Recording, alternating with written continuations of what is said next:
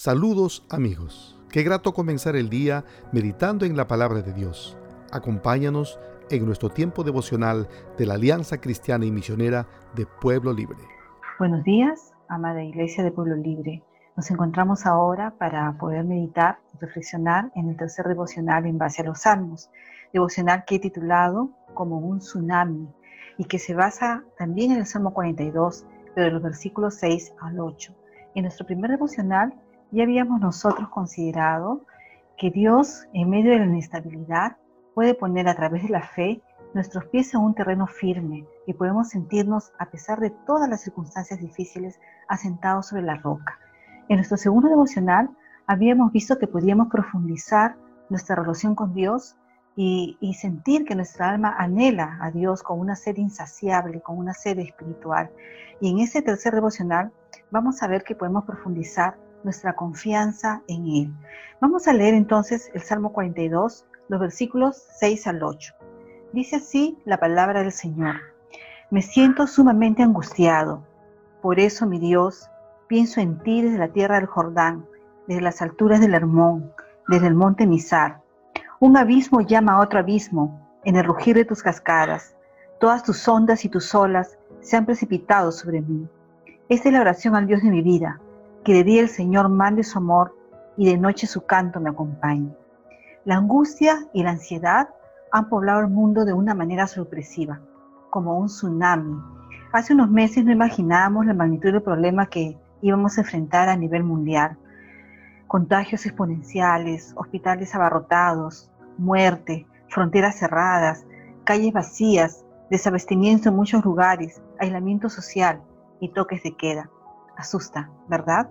El salmista no encuentra mejor manera de describir la magnitud de su sufrimiento que comparándolo con aguas turbulentas que tienen un poder destructivo sobre su vida, que es lo que nosotros tal vez también podamos estar sintiendo. Él dice así, un abismo llama a otro abismo en el rugir de tus cascadas. Todas tus ondas y tus olas se han precipitado sobre mí. ¿Te sientes también en medio de una tempestad? ¿Estás a punto de caer en una depresión profunda? ¿Cómo no caer en el pánico? En circunstancias así, muchas veces se nos hace difícil seguir confiando, pero si en medio de esas circunstancias te preguntan, ¿y dónde está tu Dios? y te tientan a creer que Dios te ha abandonado, la situación será aún más dolorosa, pues provoca la desconfianza y añade más tristeza y desconsuelo si estamos abatidos. Y esta fue la experiencia del rey David. ¿Recuerdas al siervo sediento, vulnerable y frágil, que vimos el día anterior, muriendo de sed. En esa parte del Salmo, ahora también ese siervo sediento es perseguido por cazadores que le arrojan flechas. ¿Alguna vez reprocharon tu fidelidad y tu devoción a Dios? ¿Criticaron tu fe? ¿Te hicieron pensar que Dios no te escuchaba ni te respondía? El salmista nos recuerda que Dios jamás está en retirada y quienes lo conocemos sabemos siempre dónde hallarlo en cualquier circunstancia. Por eso dice el Salmo 42, versículos del 8 al 10. Esta es la oración al Dios de mi vida, que de día el Señor mande su amor y de noche su canto me acompañe. Y le digo a Dios, a mi roca, ¿por qué me has olvidado? ¿Por qué debo andar de luto y oprimido por el enemigo? Mortal agonía me penetra hasta los huesos ante la burla de mis adversarios, mientras me echan en cara a todas horas. ¿Dónde está tu Dios? El samista sigue dialogando con su alma con sinceridad. Él es muy sincero y se exhorta a sí mismo a no abatirse, a no turbarse, motivándose a seguir esperando en el Señor. Él abre su corazón y en una reflexión personal e íntima se dice en el versículo 42.11, ¿por qué voy a inquietarme? ¿Por qué me voy a angustiar? En Dios pondré mi esperanza y todavía lo alabaré. Él es mi Salvador y mi Dios. Hermanos, hermanas, esta palabra es para nosotros en estos tiempos. ¿Por qué vamos a angustiarnos sobremanera? ¿Por qué vamos a turbarnos si nuestra esperanza está en el Señor? Y lo digo hablándomelo a mí misma, porque cada día yo también estoy luchando en fe por, por profundizar esta confianza en el Señor. Yo les he contado que mi hija está en España, está en el mismo campo de guerra, donde está el mayor contagio ahora. Y cada día me levanto pensando en ella y orando por ella, y me acuesto pensando en ella y orando por ella pero el Señor profundiza mi confianza en Él y me da esperanza. De esta manera nos alienta a seguir confiando en Dios. de un estado anímico débil, depresivo, el salmista en oración avanza hacia la fe. Veamos de qué manera. ¿Crees que también Dios es tu roca? ¿Estás pisando un terreno firme? ¿Experimentas estabilidad y fortaleza en su presencia?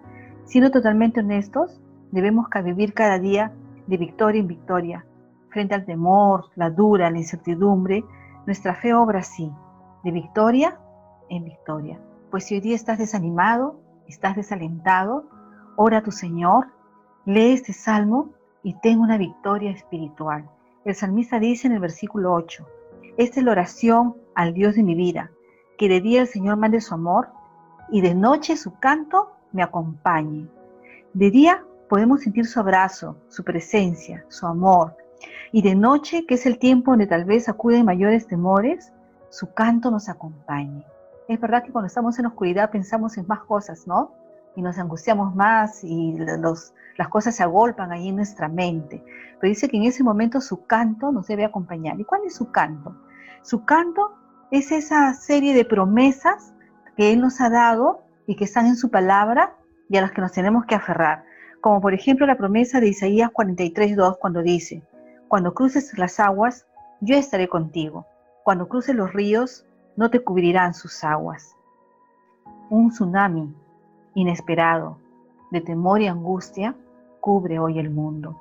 Solo Dios puede darnos esa capacidad de trasladarnos de la angustia a la seguridad y la esperanza. Créelo, hermano amado, créelo, hermana amada.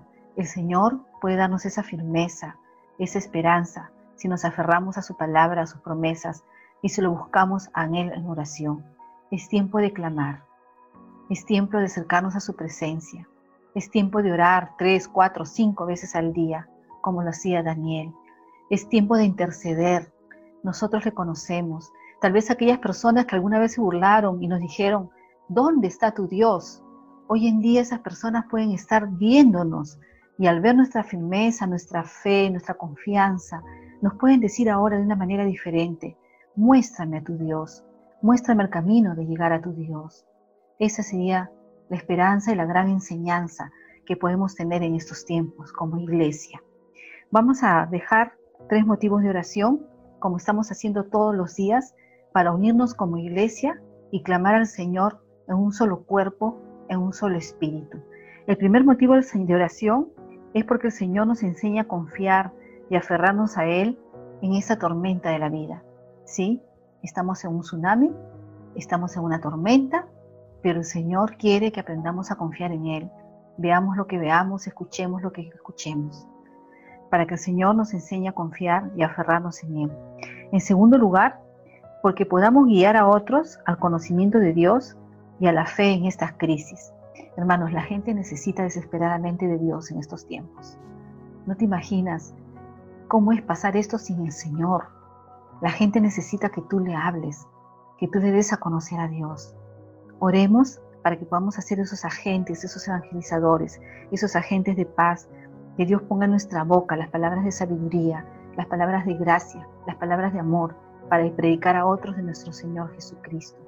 Y en tercer lugar, vamos a orar por todos los infectados que están aislados, sufriendo física y emocionalmente con sus almas turbadas. Hermano, si tú te enfermas, te llevan a un lugar y te aíslan, no puedes ver a tus familiares, nadie se puede acercar a ti. Esta gente, aparte de sufrir físicamente, está sufriendo mucho emocionalmente.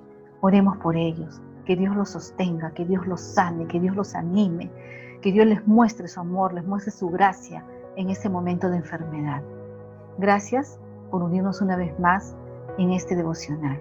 El Señor les bendiga. Encuéntranos en Facebook y YouTube como YacinPL y en nuestra página web www.yacin-mediopueblolibre.org. Los esperamos.